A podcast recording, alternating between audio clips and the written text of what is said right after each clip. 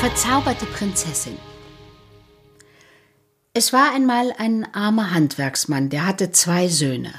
Einen guten, der hieß Hans, und einen bösen, der hieß Helmerich. Wie das aber wohl geht in der Welt, der Vater hatte den Bösen mehr lieb als den Guten. Nun begab es sich, dass das Jahr einmal mehr als gewöhnlich teuer war und dem Meister der Beutel leer.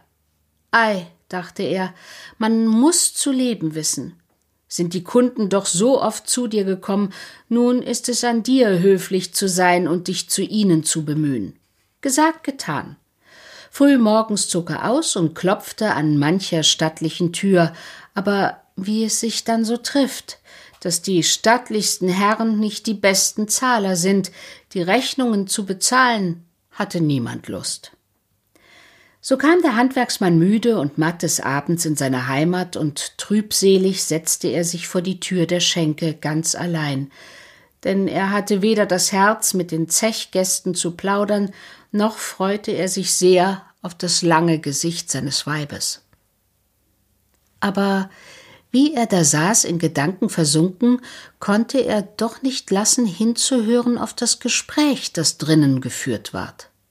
Ein Fremder, der eben aus der Hauptstadt angelangt war, erzählte, dass die schöne Königstochter von einem bösen Zauberer gefangen gesetzt sei und müsse im Kerker bleiben ihr Leben lang, wenn nicht jemand sich fände, der die drei Proben löste, welche der Zauberer gesetzt hatte. Fände sich aber einer, so wäre die Prinzessin sein und ihr ganzes herrliches Schloss mit all seinen Schätzen. Das hörte der Meister an zuerst mit halbem Ohr, dann mit dem ganzen und zuletzt mit allen beiden, denn er dachte, mein Sohn Helmerich ist ein aufgeweckter Kopf, der wohl den Ziegenbock barbieren möchte, so dass einer von ihm heischte. Was gilt's? Er löst die Proben und wird der Gemahl der schönen Prinzess und Herr über Land und Leute. Denn also hatte ja der König ihr Vater verkündigen lassen. Schleunig kehrte er nach Haus und vergaß seine Schulden und Kunden über der neuen Meer, die er eilig seiner Frau hinterbrachte. Des anderen Morgens schon sprach er zum Helmerich, dass er ihn mit Ross und Wehr ausrüsten wolle zu der Fahrt, und wie schnell machte der sich auf die Reise. Als er Abschied nahm, versprach er seinen Eltern, er wolle sie samt dem dummen Bruder Hans gleich holen lassen in einem sechsspännigen Wagen, denn er meinte schon, er wäre König. Übermütig wie er dahinzog, ließ er seinen Mutwillen aus an allem, was ihm in den Weg kam. Die Vögel, die auf den Zweigen saßen und dem Herrgott lobten mit dem Gesang, wie sie es verstanden, scheuchte er mit der Gerte von den Ästen, und kein Getier kam ihm in den Weg, daran er nicht seinen Schabernack ausgelassen hätte.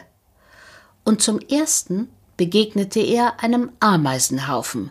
Den ließ er sein Ross zertreten, und die Ameisen, die erzürnt an sein Ross und an ihn selbst krochen und Pferd und Mann bissen, erschlug und erdrückte er alle. Weiter kam er an einen klaren Teich, in dem schwammen zwölf Enten. Helmerich lockte sie ans Ufer und tötete deren elf, nur die zwölfte entkam. Endlich traf er auch einen schönen Bienenstock. Da machte er es den Bienen, wie er es den Ameisen gemacht. Und so war seine Freude, die unschuldige Kreatur nicht sich zum Nutzen, sondern aus bloßer Tücke zu plagen und zu zerstören. Als Helmerich nun bei sinkender Sonne das prächtige Schloss erreicht hatte, darin ja die Prinzessin verzaubert war, klopfte er gewaltig an die geschlossene Pforte. Alles war still. Immer heftiger pochte der Reiter. Endlich tat sich ein Schiebefenster auf, und hervor sah ein altes Mütterlein mit spinnewebfarbigen Gesichte. Die fragte verdrießlich, was er begehre.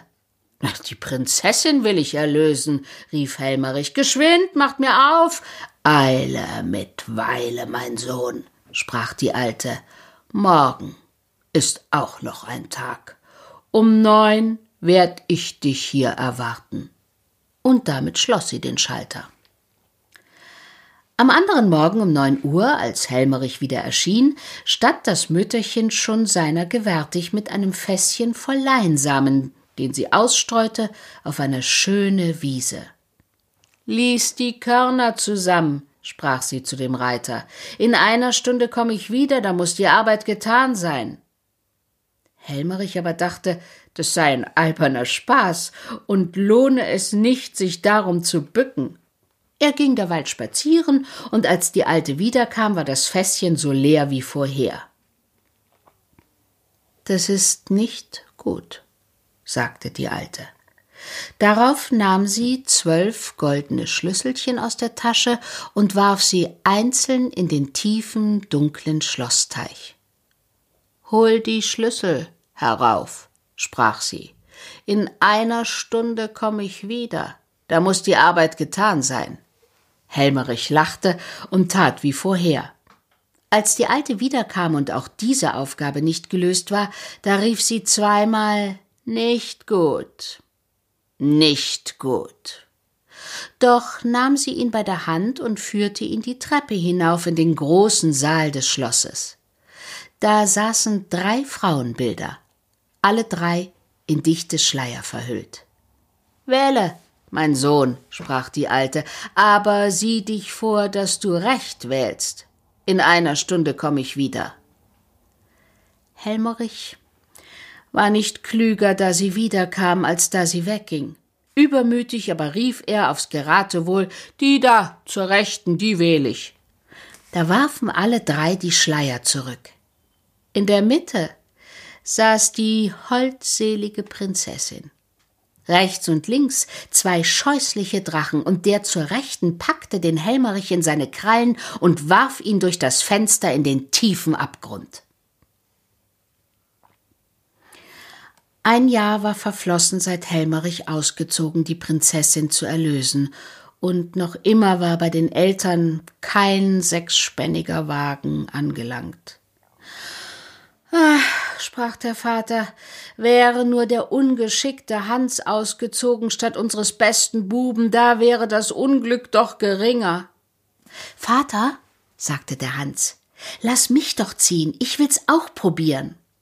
Aber der Vater wollte nicht, denn was dem Klugen misslingt, wie führte das der Ungeschickte zu Ende? Da der Vater ihm Ross und Wehr versagte, machte Hans sich heimlich auf und wanderte wohl drei Tage denselben Weg zu Fuß, den der Bruder an einem geritten war. Aber er fürchtete sich nicht und schlief des Nachts auf dem weichen Moos unter den grünen Zweigen so sanft wie unter dem Dach seiner Eltern. Die Vögel des Waldes scheuten sich nicht vor ihm, sondern sangen ihn in Schlaf mit ihren besten Weisen. Als er nun an die Ameisen kam, die beschäftigt waren, ihren neuen Bau zu vollenden, störte er sie nicht, sondern wollte ihnen helfen. Und die Tierchen, die an ihm hinaufkrochen, las er ab, ohne sie zu töten, wenn sie ihn auch bissen. Die Enten lockte er auch ans Ufer, aber um sie mit Brosamen zu füttern. Den Bienen warf er die frischen Blumen hin, die er am Weg gepflückt hatte, und so kam er fröhlich an das Königsschloss und pochte bescheiden am Schalter. Gleich tat die Türe sich auf und die Alte fragte nach seinem Begehr. Wenn ich nicht zu gering bin, möchte ich es auch versuchen, die schöne Prinzessin zu erlösen, sagte er. Versuch es, mein Sohn, sagte die Alte, aber wenn du die drei Proben nicht bestehst, koste es dein Leben. Wohlan, Mütterlein, sprach Hans, sag, was ich tun soll. Jetzt gab die Alte ihm die Probe mit dem Leinsamen. Hans war nicht faul, sich zu bücken, doch schon schlug es drei Viertel, und das Fässchen war noch nicht halb voll. Da wollte er schier verzagen, aber auf einmal kamen schwarze Ameisen, mehr als genug, und in wenigen Minuten lag kein Körnlein mehr auf der Wiese. Als die Alte kam, sagte sie Das ist gut, und warf die zwölf Schlüssel in den Teich, die sollte er in einer Stunde herausholen. Aber Hans brachte keinen Schlüssel aus der Tiefe, so tief er auch tauchte, er kam nicht an den Grund. Verzweifelnd setzte er sich ans Ufer. Da kamen die zwölf Entchen herangeschwommen, jede mit einem goldenen Schlüsselchen im Schnabel, die warfen sie ins feuchte Gras. So war auch diese Probe gelöst, als die Alte wiederkam, um ihn nun in den Saal zu führen, wo die dritte und schwerste Probe seiner harrte. Verzagend sah Hans auf die drei gleichen Schleiergestalten. Wer sollte ihm hier helfen? Da kam ein Bienenschwarm durchs offene Fenster geflogen, die kreisten durch den Saal und summten um den Mund der drei Verhüllten. Aber von rechts und links flogen sie schnell wieder zurück, denn die Drachen rochen nach Pech und Schwefel, wovon sie ja leben. Die Gestalt in der Mitte umkreisten sie alle und surrten und schwirrten leise Die Mittle, die Mittle denn da duftete ihnen der Geruch ihres eigenen Honigs entgegen, den die Königstochter so gern aß. Also, da die Alte wiederkam nach einer Stunde, sprach Hans ganz getrost Ich wähle die Mittle. Und da fuhren die bösen Drachen zum Fenster hinaus. Die schöne Königstochter aber warf ihren Schleier ab und freute sich der Erlösung und ihres schönen Bräutigams.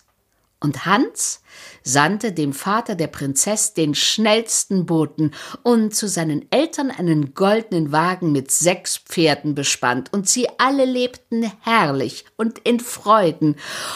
Und wenn sie nicht gestorben sind, dann leben sie noch heute.